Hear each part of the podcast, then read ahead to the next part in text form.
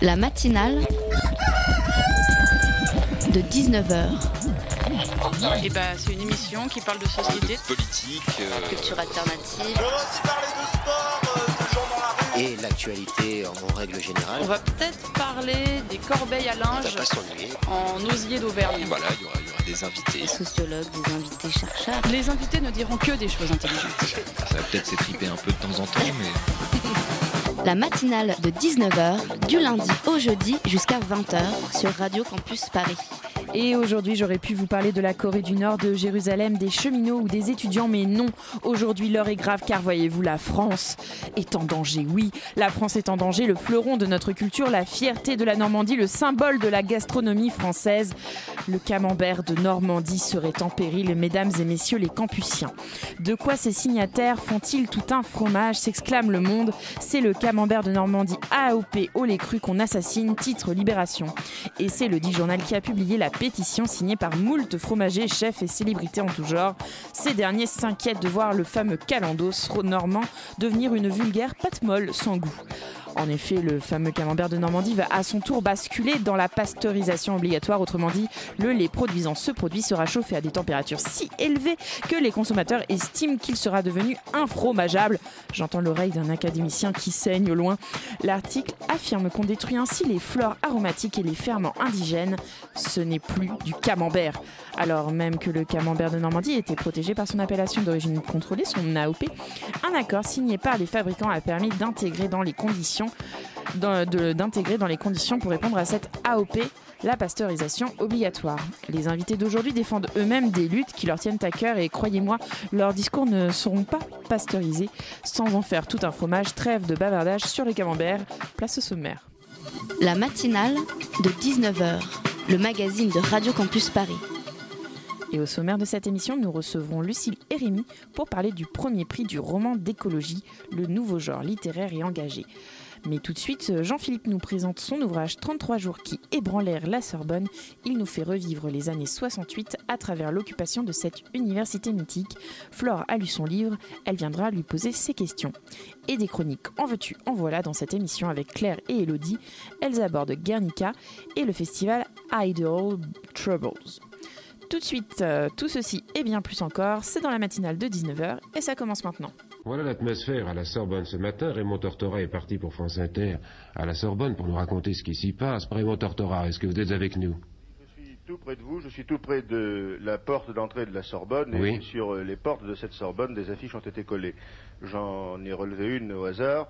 Elle dit ceci la société de consommation doit périr de mort violente, la société de l'aliénation doit disparaître de l'histoire. Nous inventons un monde nouveau, original. Et alors, ensuite, on rentre, on entre à l'intérieur de la Sorbonne. Alors là, c'est un spectacle assez extraordinaire qui nous attend.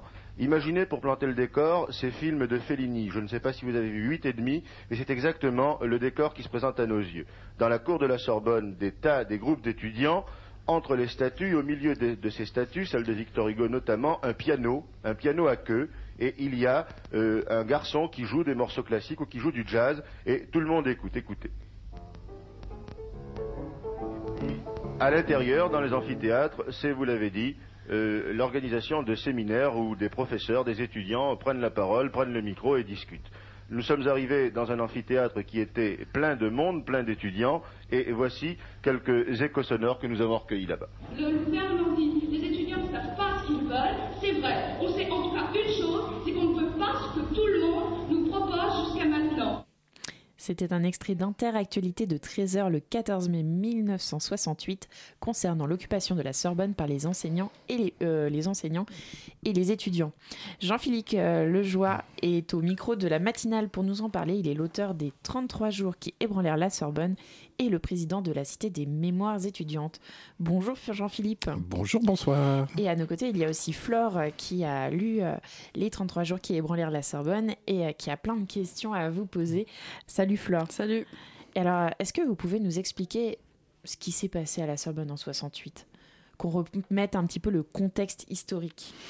Ben, on peut partir de cet extrait sonore qu'on a- qu'on vient d'entendre là. On a, euh, c'est le 14 mai. En fait, tout commence le 13 mai au soir. Le 13 mai, c'est la journée de la grève générale. Donc là, il y a les syndicats ouvriers qui rejoignent euh, le mouvement étudiant après la première nuit des barricades. Ils occupent la Sorbonne le 13 mai au soir et ça va durer 33 jours et 33 nuits. Alors pourquoi ils en sont venus à cette extrémité? Le gouvernement voulait faire passer une nouvelle loi Il se passait quelque chose en particulier euh, Et ben en fait, euh, le, le, déclencheur, c'est pas une réforme, c'est pas euh, même pas une petite mesure dans telle ou telle université ou dans telle résidence universitaire, même s'il y a eu des agitations dans certaines résidences universitaires, on pourrait y revenir. Là, en fait, ce qui s'est passé, c'est qu'il y avait un meeting dans la cour de la Sorbonne. C'était le lieu des meetings. Et puis, il y a euh, un groupe d'extrême droite qui s'appelle Occident qui arrive euh, vers la Sorbonne. Le recteur a peur que ça dégénère. Il appelle la police et il dit il euh, faut évacuer tout le monde parce que j'ai peur que ça dégénère. Et donc, à partir de ce moment-là, et c'est là que ça a dégénéré. Et ben voilà, c'est ça, c'est que parfois on, on, on, provoque ce qu'on ne voulait pas provoquer. Et là, c'était bien parti pour le recteur de Paris de l'époque. Du coup, il y avait une raison particulière pour que la Sorbonne soit le cœur euh, de ce séisme un peu contestataire de mai 68, parce qu'il y avait d'autres établissements aussi dont on parle un peu moins que la Sorbonne. Oui, mais euh, justement, Nanterre venait d'être fermée la veille. Et euh, à l'époque, pour les étudiants en lettres et sciences humaines, il n'y avait que la Sorbonne, Nanterre ou Sancier, qui était la toute nouvelle annexe de la Sorbonne. Donc il n'y avait que trois lieux pour faire ces études de lettres et sciences humaines. Et euh, comme la Sorbonne, c'était la vieille université déjà, bah, du coup, c'était là que se rassemblait tout le monde. Et du coup, quand Nanterre est fermée, forcément, les militants de Nanterre vont à la Sorbonne pour faire un meeting pour protester contre la fermeture de Nanterre. Et là, ils se font arrêter. Et c'est un grand rassemblement. euh, vous venez de parler justement de, de, la Sorbonne, la Sorbonne qui est euh, principalement euh, de cursus de lettres et de sciences humaines. Les facultés de médecine et de droit, elles ont beaucoup moins mobilisé. On l'entend euh, dans un autre extrait de ce que, du son qu'on vient d'écouter d'interactualité. Pourquoi est-ce qu'on est plus engagé quand on est littéraire à l'époque? C'est vrai et c'est pas tout à fait vrai en même temps parce que euh, paradoxalement, l'intérêt du mouvement de mai-juin 68, c'est que ça va toucher tous les étudiants euh, de toutes les disciplines, euh, même les étudiants de grandes écoles, parce que du coup on pourrait se dire, bah, c'est un truc d'étudiants. Les étudiants de grandes écoles, Sciences Po, Normal Sup, c'est des gens sérieux, ils vont pas aller dans la rue, etc. Et en fait, ça va toucher tout le monde, et même les étudiants de pharmacie, alors qui sont encore plus minoritaires que les étudiants de médecine et euh, qui sont généralement moins politisés, eh ben, ils vont rentrer aussi dans le mouvement. Alors effectivement, c'est vrai que euh, c'est surtout euh, lettres et sciences humaines et aussi un peu sciences euh, qui sont des effectifs, enfin qui sont des disciplines où les effectifs vont aussi augmenter fortement euh, avant 68, et c'est aussi une des raisons de euh, de cette explosion euh, qui est partie de l'étincelle de l'arrestation, mais évidemment il y avait plein de problèmes avant dans le système universitaire qui qui du coup reviennent sur le devant de la scène. Donc dire qu'on a tendance à rester dans les rangs quand on étudie dans des secteurs très sélectifs, c'est un peu caricatural. Ah oui, oui, oui, oui. Et parfois même dans les grandes écoles, il y a eu même de la surenchère. Hein. C'est-à-dire que on parle souvent des affiches euh, des beaux-arts, euh, ben, ils y sont allés à fond là. Hein. on, vient, on, vient, de le dire, il y a une des explications de la crise, c'est euh, la, la, massification en fait euh, universitaire à ce moment-là et le fait qu'il y ait de plus en plus d'étudiants qui entrent dans ce milieu. Euh, mais dans le livre, en fait, moi j'ai relevé une phrase euh, que vous avez écrite qui dit plus qu'une crise de croissance, il s'agit d'une crise de conscience pour l'université. Mais euh, de quoi on parle? De quoi les universitaires, les universitaires pardon, prennent-ils conscience à ce moment-là? Eh ben, en fait, euh, le, gros problème, c'est que euh, la massification, c'est pas simplement un problème euh, d'effectifs, c'est que du coup, ça change aussi euh, la qualité du rapport pédagogique entre les enseignants et les étudiants. Et euh, avant, euh, ça pouvait être un rapport euh, quasiment familial où on avait un prof, il avait un petit groupe de 20, de 40, même jusqu'à 60. ça reste à peu près comparable à, un schéma de, lycée quand on en arrive à faire des cours dans le grand amphithéâtre de la Sorbonne, mais vraiment le grand amphi, hein, pas l'amphi Richelieu que souvent on appelle le grand amphi, mais le grand amphi, il peut accueillir jusqu'à 1200 personnes. Donc vous avez une personne là, le prof tout, petit, au loin, devant 1200 personnes, euh, c'est évident que même s'il voulait discuter avec euh, les étudiants après, il en serait totalement incapable. Donc là, le rapport est complètement coupé, et du coup, c'est uniquement des assistants qui euh, font les cours de travaux dirigés, et, euh, où là, il y a un rapport un peu plus humain, mais euh, le prof est vraiment un, un- quelqu'un de totalement inaccessible, même si lui-même voulait être accessible.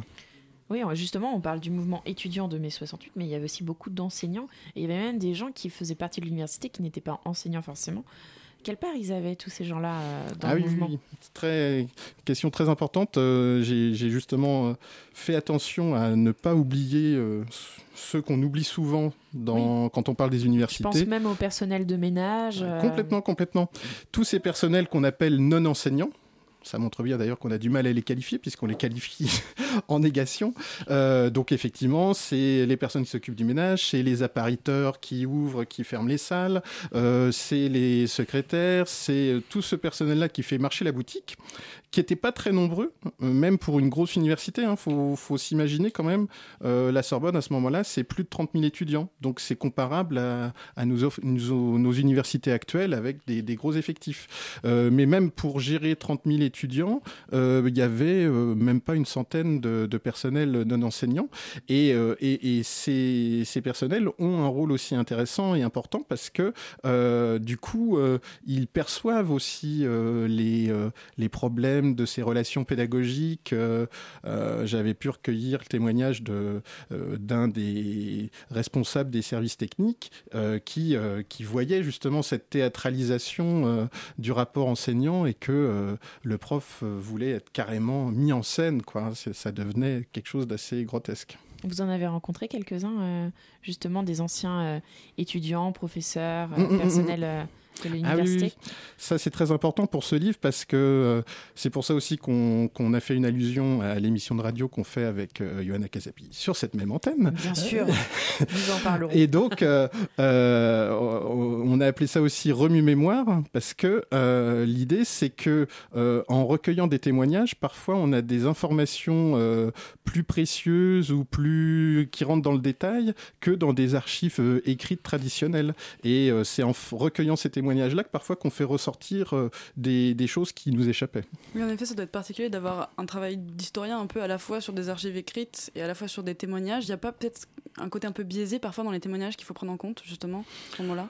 En fait, euh, alors même en, c'est aussi pour ça que dans le livre, euh, même entre euh, la première et la deuxième partie, il y a une sorte de mise en abîme par rapport déjà rien qu'aux archives traditionnelles, parce que la première partie, je travaille surtout sur des archives administratives, les archives publiques de l'université, du rectorat, etc. Et on, on voit certaines choses, mais on n'en voit pas d'autres. Après, j'ai pu accéder à des archives syndicales, soit des non-enseignants, soit des enseignants. Et puis, euh, j'ai eu la chance d'avoir euh, euh, des archives assez riches sur l'UNEF de la Sorbonne de l'époque, qui s'appelait l'AFGEL. On rentre pas dans les sigles, euh, tout ça, mais... euh, Parce qu'il y en a beaucoup. voilà, voilà. Là, si vous êtes des amateurs de sigles, vous serez servis. Mais euh, donc, dans ces archives-là, déjà, il y a des choses qui apparaissent qui n'apparaissent pas euh, dans les archives administratives. Et c'est pareil pour les témoignages. Et en fait, le travail euh, de l'historien, une fois que l'archiviste a bien euh, réuni toutes ces sources, c'est de les croiser, c'est de les confronter, c'est de voir euh, si euh, euh, il y a euh, une euh, information qui est crédible, qu'on recoupe ailleurs ou qu'on recoupe pas, et qu'on peut retrouver dans, un autre- dans une autre source. Et croiser les sources, c'est ça qui est important. Open up, honey, it's your lover boy, me that's knocking. Why don't you listen to me, sugar? All the cats are at the high school rocking. Honey, get your bopping shoes before the jukebox blows the fuse. Hey, everybody hopping, everybody's bopping, bopping at the high school hop. Well, the bopping at the high school hop, taking at the high school hop, hopping at the high school hop, rocking at the high school hop. Well, everybody hopping, everybody's bopping, bopping at the high school hop. Come on, little baby, let's rock a little bit tonight. Ooh, let's get with the sugar, let's shake it up tonight. Well, my heart's a beating rhythm and my feet are moving smooth and alive. Well, bobbing at the high school hop, bobbing at the high school hop, shaking at the high school hop, moving at the high school hop. Everybody bobbing, everybody rocking, bobbing at the high school hop. Now let's go.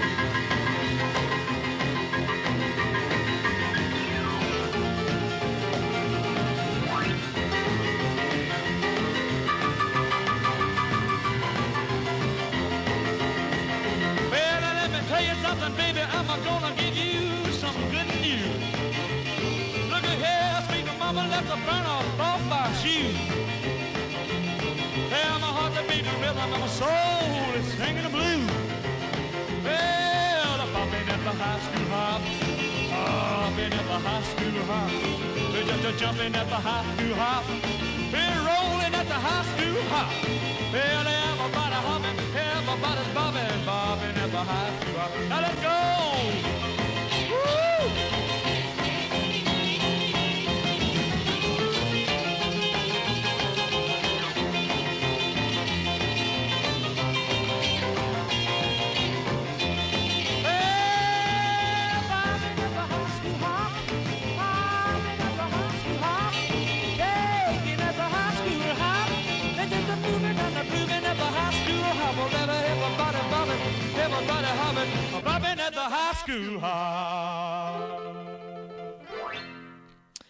High School Confidential, c'était Jerry Lee ou Lewis.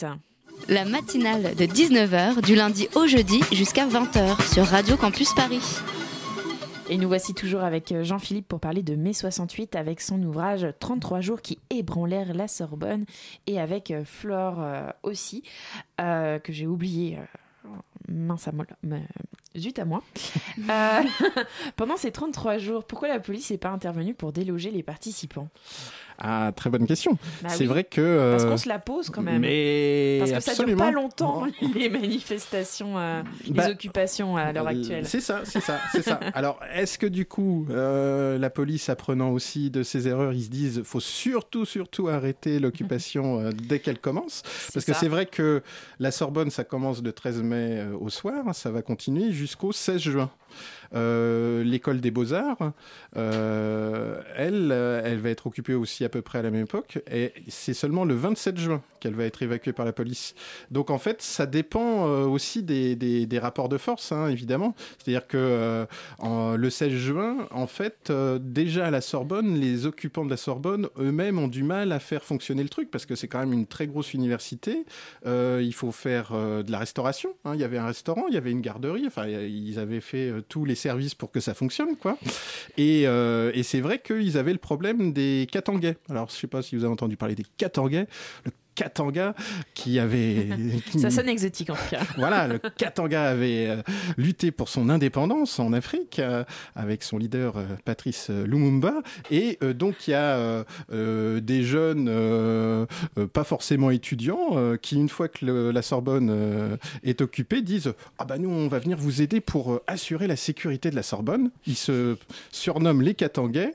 Et en fait, du coup, ils vont essayer de de- d'assurer sécurité, mais en même temps, à un moment, ils vont aussi essayer de faire leur propre police et euh, ça va pas forcément bien fonctionner avec les autres occupants de la Sorbonne. Et du coup, à un moment, euh, même pour les occupants de la Sorbonne, c'était plus simple que euh, la police évacue et qu'ils puissent continuer à faire euh, des réunions de commissions et de comités après l'évacuation de la police.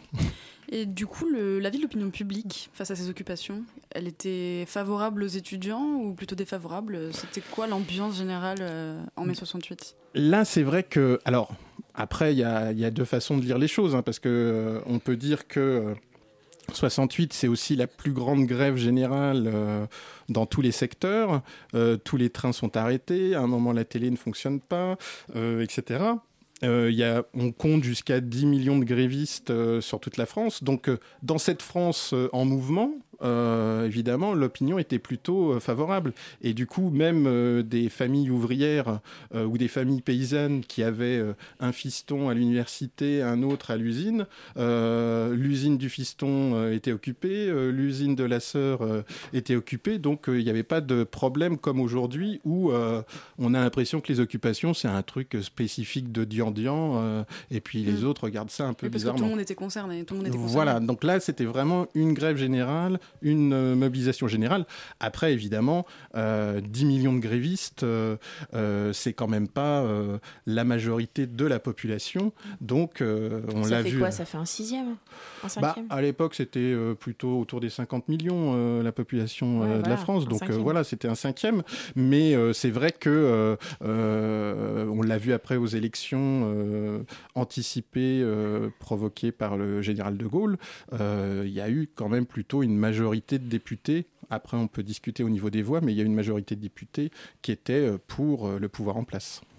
Et alors, qu'est-ce qui s'y passe concrètement dans l'établissement de la Sorbonne au moment où elle est occupée? Parce qu'on a compris, il y a une certaine organisation qui se met en place, un certain fonctionnement autonome. Comment, qu'est-ce qui s'y passe pour que justement ça ait un sens tout ça? Alors voilà, c'est là où euh, c'est important de recourir et aux archives et aux témoignages parce que on retrouve parfois certains euh, plannings de salle. Il hein. faut, bien, faut bien réserver les plannings. Donc on a les thèmes, on a euh, le, comité d'action euh, étudiant ouvrier, le comité d'action écrivain étudiant qui se réunit à tel endroit. Il met un thème de réunion. Donc on voit quand même déjà les, les thèmes abordés, etc. et puis il y a une sorte de, de, de, rythme quotidien qui fait que le matin on a plutôt les assemblées générales par discipline, puisque donc il y avait toutes les disciplines euh, littéraires et sciences humaines, donc euh, voilà, ça, fait quand même un petit paquet, euh, une bonne vingtaine d'AG de disciplines. L'après-midi, c'est plutôt les comités thématiques, et le soir, c'est la grande assemblée générale générale générale dans le grand amphithéâtre. Allez, le grand bain. Justement, le professeur, les 1000 personnes. voilà, donc là, bah, du coup, c'est des profs alternatifs euh, qui peuvent être aussi bien euh, Daniel Cohn-Bendit qui revient euh, clandestinement parce qu'il s'est fait expulser et qu'il revient teint en, avec des cheveux noirs et qu'il arrive à oh arriver au grand amphithéâtre. Mais ça peut être Jean-Paul Sartre, ça peut être Vladimir Yankelevich, enfin bon, voilà. Et des anonymes. Et puis voilà voilà, c'est surtout ça, parce qu'en fait, euh, à chaque fois, c'est euh, la grande assemblée générale où on discute de euh, qu'est-ce qu'on va faire demain, quelle manifestation il faut rejoindre, quelle manifestation il faut organiser ou autre chose. Et, dans cette organisation, quel rôle exactement jouent les syndicats? Il y en a, on, a, on a dit ça, il y en a plusieurs. Est-ce que l'UNEF, c'est le principal syndicat euh, qui gère tout ça? Ou est-ce que c'est un émiettement de syndicats euh, Alors, dans la Sorbonne? C'est encore l'UNEF qui est le principal euh, syndicat. mais en fait, à l'intérieur de l'UNEF, que ce soit à la Sorbonne ou ailleurs, il y avait déjà différents courants, différentes sensibilités. Vous en aviez qui étaient plutôt catho de gauche, il y en avait qui étaient plutôt Mao, il y en avait qui étaient plutôt trotskistes, il y en avait d'autres qui étaient plutôt anards, euh, vous en aviez qui, étaient, qui se réclamaient euh, du Parti socialiste euh, unifié, PSU, c'était plutôt des autogestionnaires, on va dire. Et donc vous avez toute cette alchimie militante là, et puis surtout, voilà, les militants à la Sorbonne, c'était 500, 600 personnes au maximum. Ils sont tous arrêtés le 3 mai, et le mouvement a démarré grâce aux gens qui n'étaient pas militants. Et donc, il y a des gens comme ça, moi je les appelle les 68 os. Hein. Il y a les 68 arts qui étaient déjà engagés. Mais c'était plus tôt. C'était moins tôt que tard. Voilà, c'est ça. Et puis les 68 os, eux, ils n'ont pas forcément tout cet historique euh, sous tout ce background. Ils arrivent, ils tombent dans une assemblée générale et ils vont devenir les nouveaux militants de 68 avec des nouveaux cadres. Il va y avoir des comités d'action, il va y avoir des comités de réflexion sur telle chose et tout cela va faire une nouvelle alchimie. De quelle manière est-ce que euh, on peut mettre ça au regard de ce qui se passe aujourd'hui? Parce qu'on on constate bien que les grévistes essaient d'engager un mouvement euh, on a fêté euh, les 60 ans de mai 68 cette année. 50, 50. 50 ah, Pour l'instant. Hein. Ah oui, j'ai rajouté une dizaine. Euh, autant pour moi, j'ai mal compté. Ça viendra, ça viendra. La radio, pas les maths. et, mais justement, on voit que ça a du mal à prendre quand même, cette grève générale, ce mouvement, ah cette union. Ça s'explique comment? C'est parce que les autorités réagissent beaucoup plus vivement vivement et en même temps de manière mesurée. C'est-à-dire que euh, là, euh, il n'y aurait pas eu de grève générale s'il n'y avait pas eu euh, la nuit du 10 mai 68, qu'on appelle la première nuit des barricades. là, vous aviez tout le monde qui écoutait la radio de 22h jusqu'à 5h du matin où vous aviez d'abord des négociations entre euh, les manifestants, le rectorat, le ministère, et puis vous avez euh, après, euh, à partir de 3-4 heures du matin, les charges de CRS contre les barricades, et les gens soit n'ont pas dormi et écoutent ça encore, moi, j'ai aussi recueilli parfois des témoignages de, de, syndicalistes ouvriers qui faisaient les 3-8 et qui écoutaient la radio en même temps qu'ils travaillaient. Et qui du coup entendent ces, euh, ces CRS qui chargent. Ce qui fait que euh, vous avez les dirigeants syndicaux qui euh, se coordonnent la nuit pour se réunir à 9h du matin le lendemain, le samedi matin, pour appeler à la grève générale le 13 mai. À vous entendre, on croirait parler d'une révolution. Alors, bah ça, après. à l'époque, on y croyait. Ah voilà, c'est ça. Euh, une vraie révolution, entre guillemets, c'est celle qui change le régime politique euh, d'un pays. Euh, donc, dans ce sens-là, on peut dire que la révolution de 68 a été ratée. En même temps, effectivement, il y a eu un moment où il y avait une situation un peu révolutionnaire, surtout au moment où De Gaulle s'en va à Baden-Baden.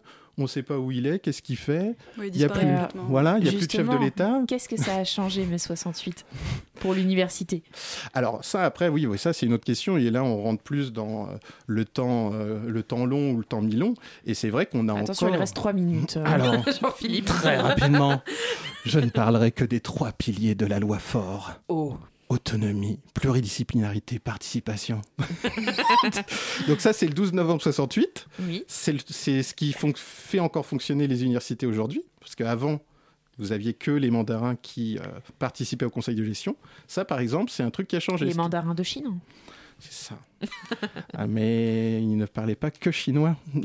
il parlait aussi de gestion d'université, mais il voulait surtout pas même que leurs euh, petits collègues euh, assistants viennent aux réunions. Donc il n'y avait pas de non-enseignants, il n'y avait pas d'assistants et il n'y avait surtout pas d'étudiants qui venaient dans les conseils.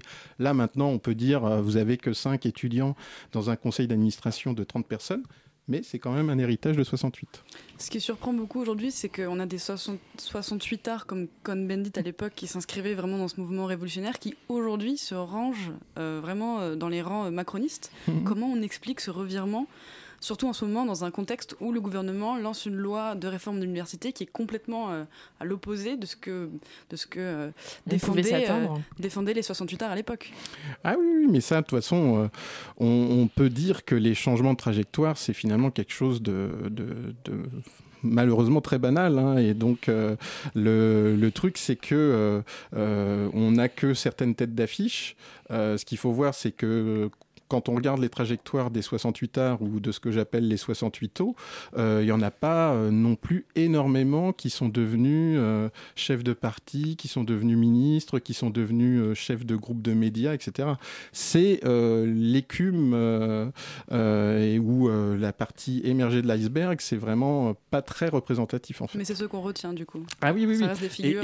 et, et, et- et le problème aussi, c'est que cette mémoire est effectivement euh, instrumentalisée et utilisée pour euh, faire passer un nouveau message. Merci beaucoup Jean-Philippe Lejoie d'être venu nous parler de l'occupation de la Sorbonne pendant mai 68. Je rappelle le titre de ton livre, euh, 33 jours qui ébranlèrent la Sorbonne. Euh, tu es aussi l'auteur d'un format court qui s'appelle Remue Mémoire et euh, qui est sur Radio Campus Paris. Euh, une super radio, je vous la conseille. Décidément, c'est The Place to Be. Avec Johanna Casapi.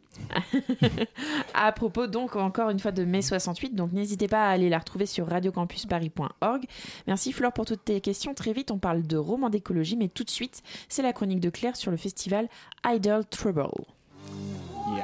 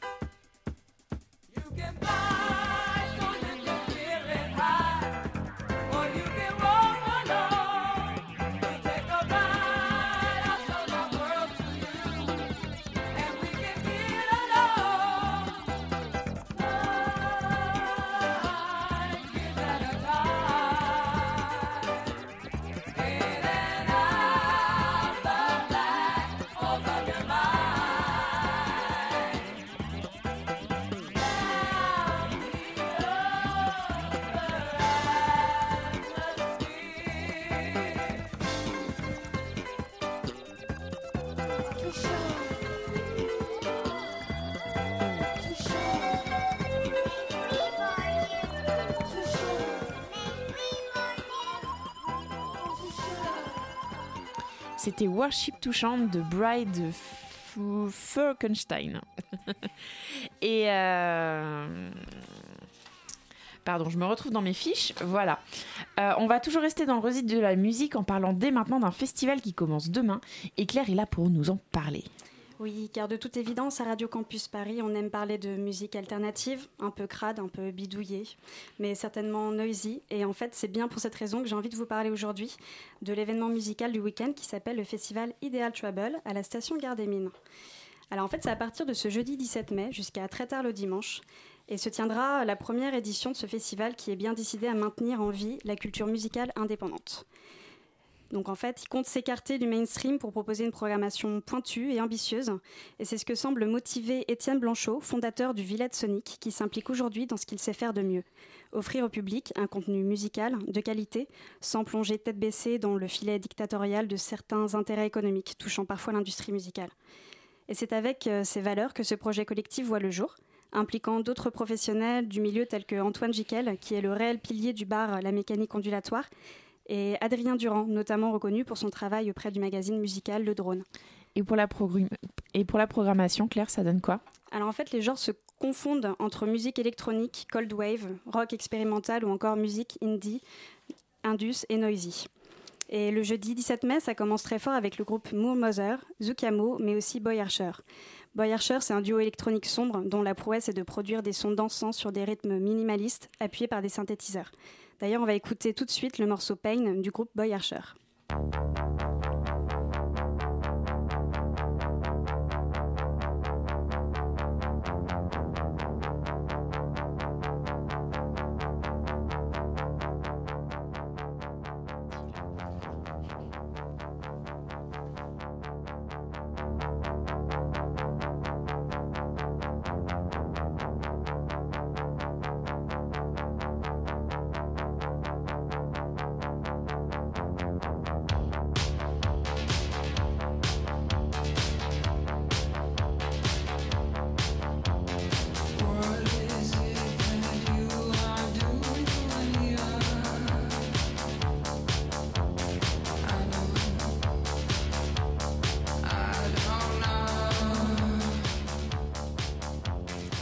C'était donc le morceau du groupe Boy Archer mettant en avant la chanteuse Jay Matthews et sa voix éthérée. C'est une première date qui annonce donc directement la couleur du festival. Le vendredi, la programmation est tout aussi importante, avec notamment la présence de Low Jack, un artiste hors qui propose une musique post-industrielle sous des influences techno et hip-hop. Il y a aussi les groupes Sister Yodine, Ramley qui méritent toute notre attention sur cette date. On continue sur la même lancée. Le samedi, on va retrouver notamment Jean-Baptiste Guillot, le fondateur du label indépendant Born Bad Record, qui nous réserve un DJ set sous le nom de JB Born Bad. Ne manquez pas non plus l'artiste français Noir Boy George, ainsi que l'immense Daz Ding, dont on reconnaît la grande influence dans la musique New Wave iTunes.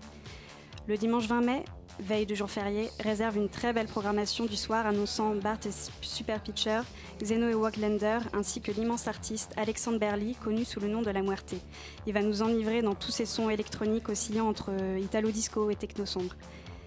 La soirée se prolongera au son d'October Lieber, AZF et Cité Lumière pour ne citer que. En bref, au-delà d'une programmation qui peut être vue comme une promesse à la survie de la musique indépendante et alternative, ce festival, c'est aussi l'expression d'un acte quasi militant, répondant aux besoins d'un public curieux et voulant se défaire toute influence commerciale. Je soulignerai pour finir que les artistes féminines, bien loin d'être mises de côté sur ces quatre jours, apportent un côté frais, badass au festival. Et c'est vraiment là où il n'y a plus du tout d'excuses pour rater ce festival, dès demain à la station Gare des Mines. En tout cas, ça donne envie d'y aller. hein. Retenez bien ça, ça commence demain. Et Idle Troubles se termine dans la nuit du dimanche soir, toujours à la station Gare des Mines. Merci Claire. Tout de suite, on parlait écologie et roman. La matinale de 19h sur Radio Campus Paris. Le roman d'écologie a, désormais son prix. Lucille et Rémi s'en sont assurés. Lucille est présidente et cofondatrice du Pré pour prix du roman d'écologie et Rémi en est son secrétaire général. Bonsoir à vous deux. Bonsoir. Bonsoir. Lucille, comment ça s'est créé le Pré? Vous avez fondé l'association à, à combien? On a fondé l'association au départ à deux, puis assez rapidement on l'a fondée avec Rémi euh, et euh, avec euh, une personne qui s'occupe d'un master de création littéraire au Havre qui s'appelle Laure Limongi, avec des écrivains. Donc assez rapidement on a été une dizaine avec des libraires. Et ce qui était intéressant c'est surtout qu'on avait l'intuition que euh, l'écologie était partout dans nos vies, qu'elle avait pénétré l'ensemble des mondes de nos vies, que ce soit euh, la vie quotidienne, la politique, euh, l'économie, parce qu'il y a beaucoup d'écologie aujourd'hui dans certaines entreprises Bien et sûr. beaucoup moins dans d'autres. Enfin, c'est un- c'est un- une zone de combat en tout cas, qu'elle avait pénétré les relations internationales avec les migrants climatiques. Et on s'est dit, au fond, on parle beaucoup euh, d'écologie dans la littérature américaine ou anglaise. Et pourquoi pas la pourquoi nôtre pas en France? Et oui, après tout, pourquoi pas? Euh, donc, euh, une dizaine de personnes qui ont fondé euh, l'association, une quinzaine de membres aussi pour présélectionner les romans en compétition chaque année. Parmi eux, il y a des membres du bureau de l'association, des représentants et des étudiants d'un master de création littéraire de l'école supérieure d'art et de design du Havre et de Rouen, de l'école nationale du paysage à Versailles et à Marseille, de libraires, de journalistes et même un représentant de la Poste qui est mécène de l'événement. Ça en fait du monde. Est-ce que vous vous réunissez Euh, Est-ce que vous lisez toutes les- tous les mêmes livres pour réussir à présélectionner déjà? Ça doit être un sacré micmac. Alors d'abord, effectivement, ce qui était hyper intéressant, c'est qu'aucun d'entre nous n'avait jamais participé à un jury littéraire. Euh, et on peut imaginer un, un jury littéraire comme quelque chose d'assez élitiste, où, on, on se fait des, des- des déjeuners en ville, dans des lieux très chics, etc. Oui. Là, euh, y compris les écrivains euh, parfois connus, hein, comme Alice Fernet qui a présidé notre jury, ou Alexis Génie qui a eu le prix Goncourt en 2011, ils avaient toujours choisi de ne pas être dans des prix littéraires parce qu'ils pensaient que c'était des exercices convenus. Et là, en mélangeant euh, les genres et j'allais dire les générations, c'est-à-dire qu'il y avait quand même sur le, sur le jury du prix, il y avait une dizaine d'étudiants, effectivement venant soit de la littérature, soit du paysage. Il y avait aussi, euh, euh, j'allais dire, des, étudiants comme Rémi. Nous, on s'était connus à la revue Esprit, donc voilà, il y avait au-delà du master de création littéraire et du paysage, il y avait aussi de la jeunesse qui était là, et Rémi en parlera mieux que moi. Mais donc. On a présélectionné effectivement à partir d'une quarantaine d'ouvrages qui ont été sélectionnés par des libraires et alors souvent sur des titres, mais du coup on a eu parfois des bonnes et parfois des mauvaises surprises. C'est-à-dire que vous pouvez avoir un titre qui a l'air de dire que c'est un roman qui traite de questions écologiques et puis ça n'a rien à voir. Vous pouvez avoir un, un roman qui s'appelle euh, Sanglier ou vous pouvez avoir un roman euh, enfin, qui, a, un- Oui. qui a nature dans son titre et en fait ça peut être juste une métaphore. Donc il fallait lire in extenso pour arriver à une sélection qui porte vraiment sur des romans d'écologie sur le contenu. Ça doit être compliqué de trouver, euh, de faire le trait entre euh, marketing et, euh, et vrai roman d'écologie. À la plus, fois, c'est compliqué, en même temps, euh, peut-être que là-dessus, Rémi, tu pourrais en dire un mot. C'est compliqué, en même temps, ça redonne le goût de la lecture. Parce que je pense qu'on est dans un moment où trop souvent, on se dit tiens, on va lire deux pages, mais j'ai pas le temps. Et là, il fallait lire in extenso des centaines de pages. Et quelque part, ça, nous a, euh, ça a été un exercice écologique. Ça nous a redonné euh, le goût du temps long, le goût de la parenthèse, et le goût de se dire tiens, on va y arriver alors qu'on ne sait pas exactement à quoi va nous mener cette aventure. Et alors Rémi, comment tu as atterri dans cette association justement? En fait- C'est quoi ton expérience? Après, ma, ma trajectoire, elle est un peu particulière parce que j'ai rencontré Lucille à la revue Esprit euh, pendant que le projet en train de s- était en train de se créer. Moi, je suis euh, dans aucune des deux écoles partenaires. Euh, et puis, au final, ça, ça a été assez agréable de pouvoir travailler aussi avec des étudiants euh, sur le sujet. Et pour venir à, à votre question de, de tout à l'heure sur, sur les romans, je pense que dans ce prix, il y a deux enjeux. C'est d'abord se demander qu'est-ce que c'est qu'un roman. euh, et on s'est rendu compte au final qu'il était bien difficile de, trouver une définition euh, collective et, euh, sur laquelle on pouvait tous s'accorder. Et c'est finalement le, même débat sur l'écologie. Et alors au fur et à mesure des lectures, ça nous a permis euh, aussi bien à la fois de mettre en débat euh, des champs, euh, des questions complètement littéraires, et aussi à la fois de mettre des questions complètement écologiques. Et on était tout le temps obligé de ménager les deux, ce qui a demandé là aussi un exercice de à la fois de lucidité, de sensibilité et aussi de bah, de, de, de de démocratie aussi. de parce démocratie que, évidemment. En fait, euh, on venait d'horizons différents. Aucun d'entre nous n'avait participé à un jury littéraire. On était tous sensibilisés à la cause écologique, mais avec des angles différents et au fond des centres d'intérêt et, une et des idées différentes sur la littérature aussi. Et donc, on a confronté euh, au fond les, les- les choses.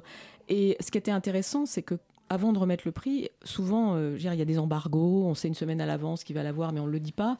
Nous, euh, une demi-heure avant la remise du prix, on ne savait pas encore qui allait l'avoir et on a discuté jusqu'au dernier moment et on, on est assez fiers d'une certaine manière d'avoir préservé aussi notre capacité de discussion alors que euh, je veux dire, on n'était pas d'accord. Hein. Euh, C'était pas un prix euh, euh, gagné d'avance pour un tel ou un tel. Je tiens à dire que c'est pas parce qu'on était à la bourre ou à l'arrache, hein, on avait Ah, choisi non, non. de délibérer là, quelques heures avant. Ouais. On a fait plusieurs tours et au final, ça a été, ça a été super les délibérations parce que tout le monde est arrivé avec. euh, donc il y avait six romans euh, finalistes, si on peut les appeler comme ça. Et euh, on, a, délibéré et chacun a amené des arguments pour, des arguments contre, des lectures, il y a eu des confrontations. Et c'est incroyable de voir euh, que un roman qui a passionné une personne euh, a pu euh, tomber des mains d'une autre et, de, le mettre en, dialogue. Ça, c'est quelque chose d'intéressant. Et du coup, comment ça s'est passé? Est-ce que vous avez fini par trouver quelqu'un qui donnait la parole? Comment vous vous dispatchiez pour justement que ça reste audible, que vous puissiez tous vous écouter? Oui, on avait enfin euh, tranché. Non, il y, a- euh, il y a- il y a une chose qui s'est passée, c'est que euh, on avait énormément préparé ces, ces- ces réunions en fait de discussion conclusives, c'est-à-dire qu'on se connaissait depuis des mois et le fait même d'avoir euh, été dans la lecture, de s'être distribué les livres, d'avoir eu l'impression de participer à une aventure, on était fauchés aussi, c'est-à-dire que la Poste a été notre mécène, euh, mais on avait choisi de consacrer 50% de l'argent qu'il nous donnait à, une dotation euh, pour, le, pour le romancier ou la romancière.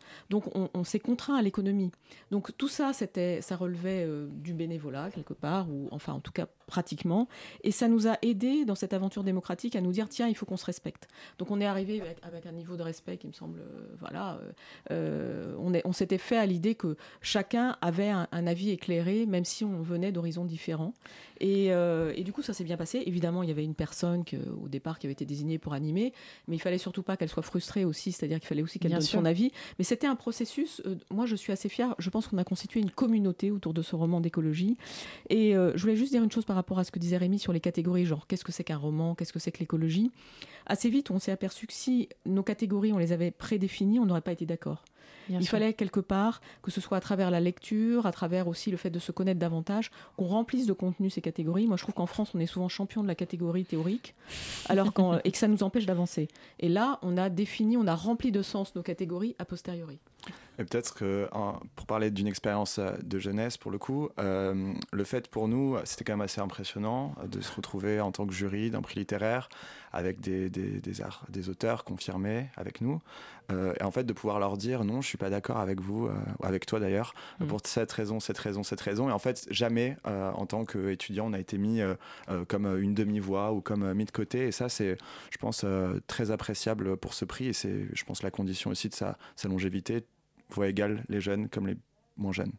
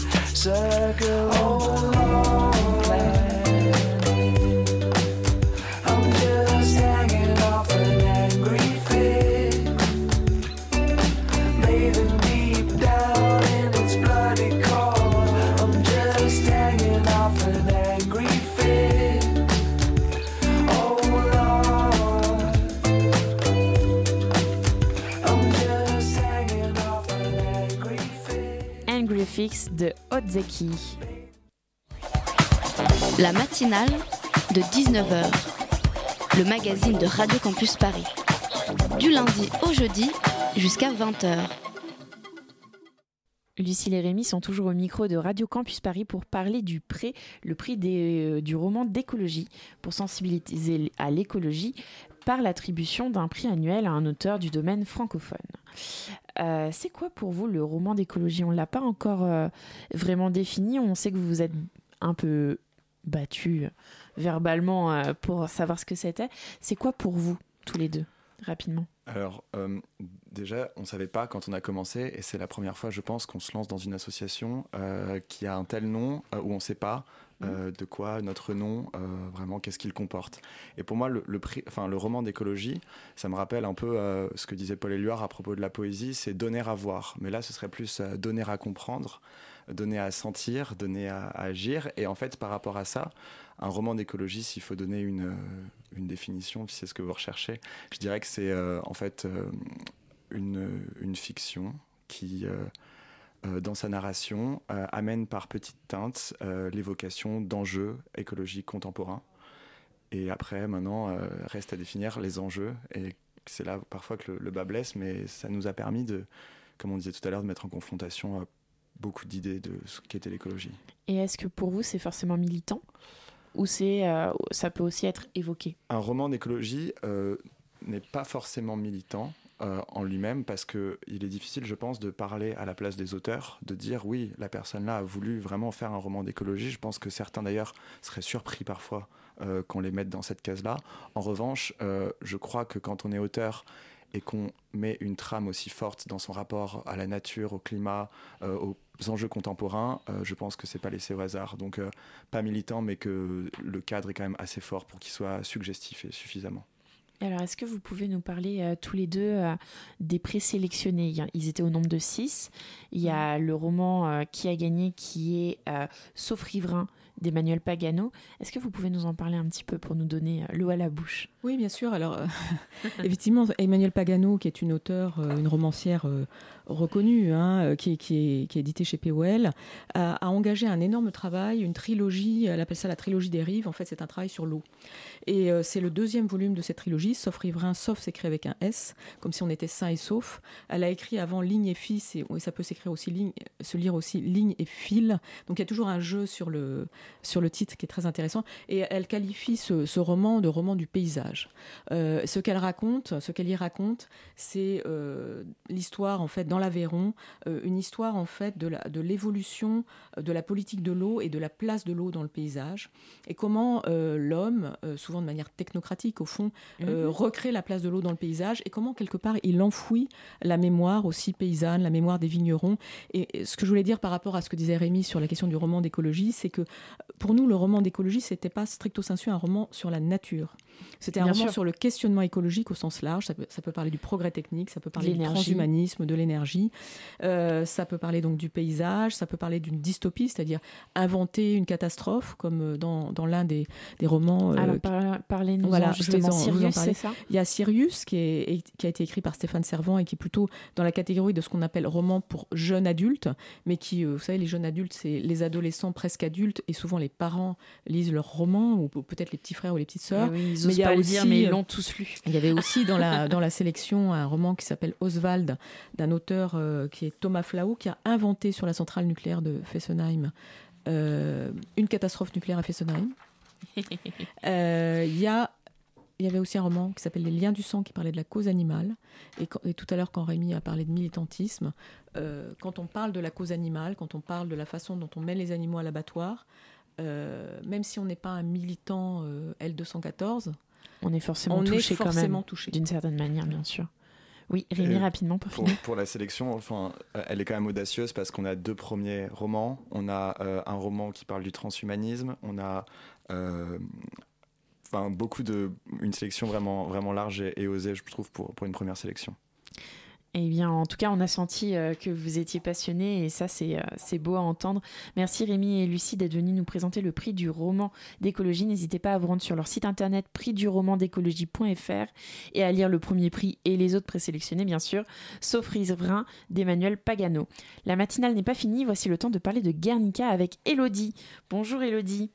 Euh, dans les couloirs de Radio Campus, j'ai entendu dire que tu t'es amusé à enfiler une robe de flamenco, flamenca, euh, pour t'allonger par terre au musée Picasso. Oui, la flamenca, c'est la danseuse de flamenco qui porte sa robe. Et le 26 avril, c'était la journée euh, un peu spéciale car pour la 70e commémoration du bombardement du village de Guernica, Pilar Albarracin, artiste plasticienne espagnole, était l'invitée du musée Picasso pour présenter une performance qu'elle appelle En la piel del otro.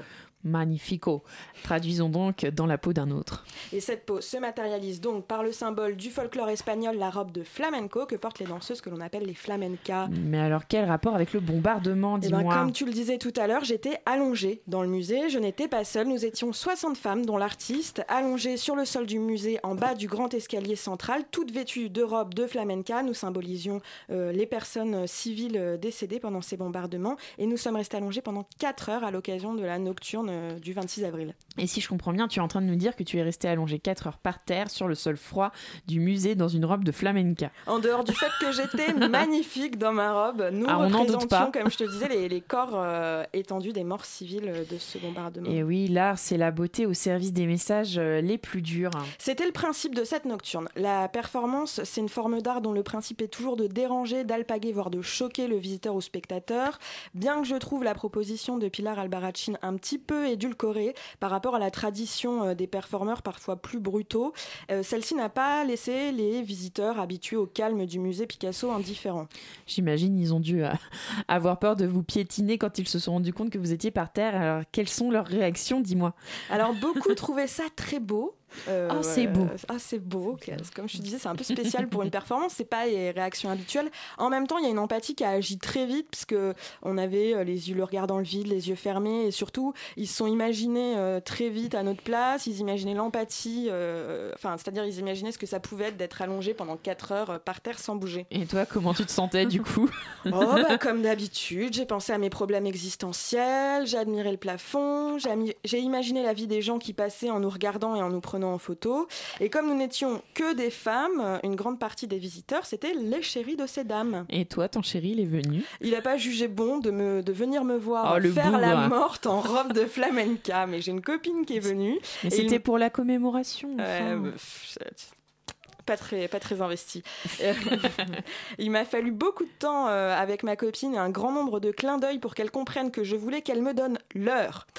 en dehors de cette soirée spéciale, l'exposition Guernica se concentre sur l'œuvre euh, donc de Pablo Picasso. La particularité, c'est qu'elle ne montre pas l'œuvre, car comme tout. Comme il est inenvisageable de sortir la Joconde du Louvre, le On musée. touche pas. On touche pas, voilà.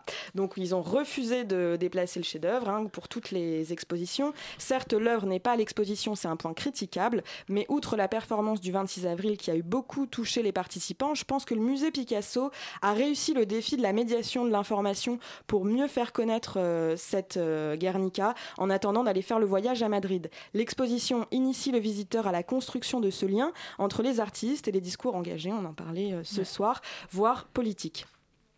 En tout cas, ça donne envie d'aller voir l'œuvre et euh, de s'allonger par terre dans un sol froid dans un musée. Euh, Merci beaucoup, Elodie, euh, pour nous avoir présenté Guernica. La matinale, malheureusement, c'est fini. Vous pouvez retrouver l'émission en podcast et en rediffusion sur radiocampusparis.org à 13h demain. Merci aux invités Jean-Philippe, Lucille et Rémi. Merci à Nina et Elsa pour la coordination, à Antonin pour la réal et aux bénévoles qui ont alimenté cette matinale par leurs chroniques et leurs questions. à suivre sur Radio Campus Paris, c'est Extérieur Nuit. Salut mademoiselle. Bonsoir, et ben aujourd'hui on va évidemment parler du Festival de Cannes puisqu'on a la chance d'avoir euh, trois chroniqueurs qui y ont été et qui vont nous parler, Oh, euh, super. qui vont nous raconter un peu leurs aventures là-bas et les films qu'il va falloir aller voir en salle. En plus, il faisait chaud à l'époque. Chez nous, il pleuvait. C'est ça. Ah merde. Euh, bon bah ça, ça promet quand même. Restez accrochés, on vous envoie nos meilleures ondes. C'était la matinale de 19h. À très vite sur Radio Campus Paris.